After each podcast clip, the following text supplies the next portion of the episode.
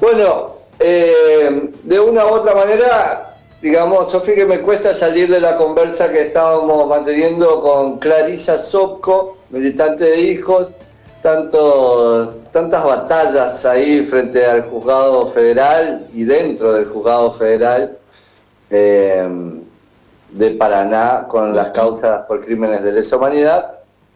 Y lo que significa el poder judicial ¿no? en, este, en esta coyuntura, porque uno puede debatir, y está bien, creo, en términos de, con las necesidades urgentes que sufre la inmensa mayoría del pueblo argentino, el pueblo trabajador, digamos, bueno, aparece el poder judicial y uno dice, ¿cuánto de esto es parte de una distracción o no de esas urgencias, no? Bueno, Cristina lo pone en palabras, desde su perspectiva lo plantea y dice, vienen por ustedes, ¿no?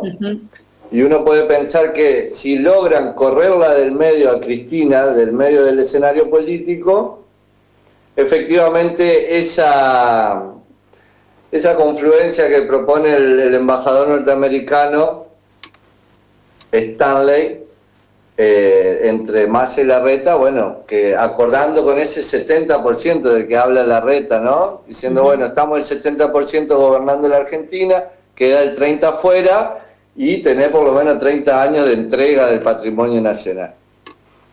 Bueno, ¿cuánto de eso ya está pasando hoy, digamos? También uno se pregunta si no es acaso el plan de la embajada el que está llevando a cabo el gobierno del cual forma parte Cristina como, como vicepresidenta. Bueno, yo creo que, ya sea posicionándose más, de, más desde un punto de vista o desde el otro, lo cierto es que el Poder Judicial de la Nación, el Poder Judicial, juega un rol importantísimo también en las condiciones materiales de existencia de las mayorías populares y que de una u otra manera es tarea militante poder clarificar identificar esos hilos por donde corren, ¿no?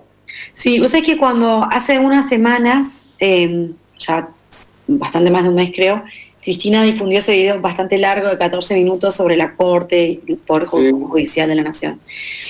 Y creo que hablamos al aire, o quizá hablamos fuera del aire, de que a mí me pasaban, o me pasaban, no, reflexionaba dos cosas sobre ese video que me parece que tienen que ver con el planteo que vos haces del, de la distancia o no que puede tener el tema. Yo creo que lo tiene, efectivamente, que hay una distancia grande de, poder comprender de que por qué comprarse una zapatilla vale desproporcionadamente respecto del sueldo, zapatilla digo de la gente en los bolsillos para ir a la escuela, digo por una cosa que todo el mundo quiere y debe comprarse en algún momento, porque ahí hay una desproporción muy grande, o sea, mucho más desproporcionado eso que salir a comer una pizza, digamos, estamos en un momento raro de, de la de, del consumo del poder tener algunas cosas mínimas, digo, porque es parte de los alimentos poder calzarse, digamos, en términos jurídicos. Digo, hay una distancia muy grande, pero yo coincido con Cristina con lo que decía en ese video, que no vamos a poder tener derechos sociales, derechos humanos, con el poder judicial que tenemos. Yo en eso coincido y digo, bueno, ¿qué va primero? Todas esas preguntas que en realidad son las preguntas políticas, las de la priorización, las del cuándo, las del cómo, son las que me parece que, también un poco ellos nos ayudan a desanudarla, digo, porque ese despliegue que están haciendo, y esta pregunta de si nosotros también no somos parte del plan de ellos, esta pregunta militante que nos hacíamos hace algún tiempo, bueno, ¿qué pasa si el fondo tiene dos candidatos y uno de esos candidatos es como militar o hasta que Cristina Claro. que es cuando estamos ante un riojano que tendríamos que dejar de bancar, ¿no? yo me hago esa pregunta un poco temporalmente. A veces pienso que es Cristina la diferencia, o el punto ese de, enfrentamiento con, el, sector, los sectores concentrados, digamos, pero no lo sé. Me parece que la pregunta un poco está ahí. Me parece que esta fuerte fuerza de movilización de estos días y este estado de asamblea permanente es una buena señal. Más allá que después ajustaron conectar igualdad esta semana y algunas otras cositas que forman parte del ajuste con perspectiva peronista. Sí.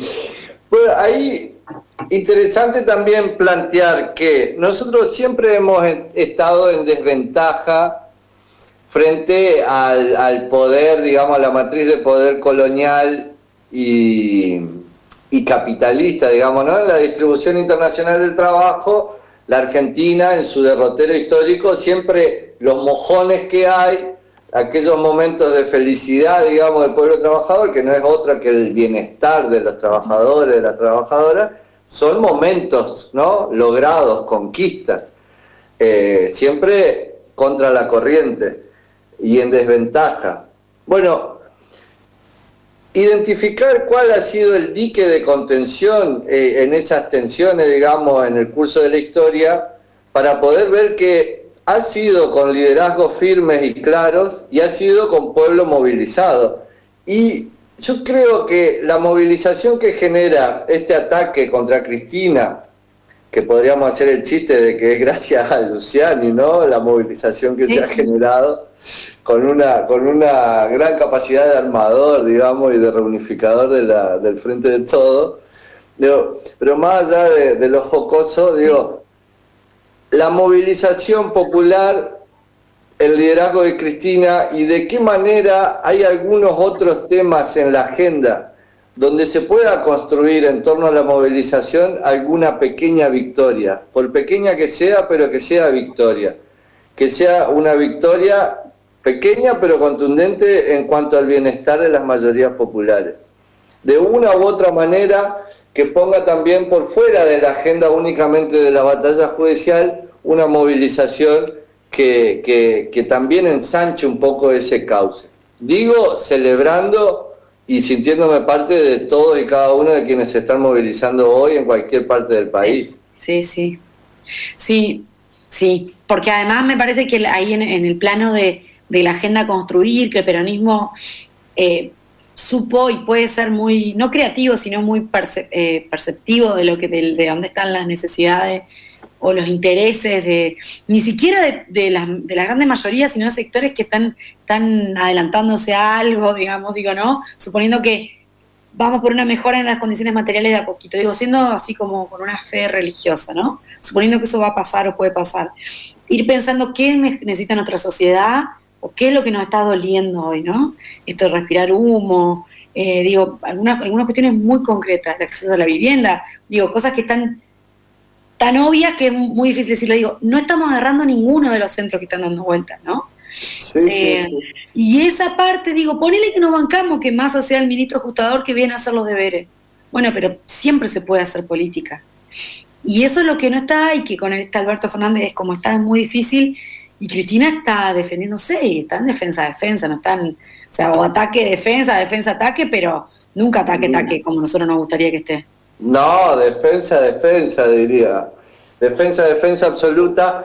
Y en ese marco, yo quiero decir lo, que me irrita y la impotencia que me genera y la necesidad de buscar algunos cauces de participación para poder seguir instalando y discutiendo y planteando el tema de las tierras fiscales que son usadas por los ganaderos en nuestra provincia.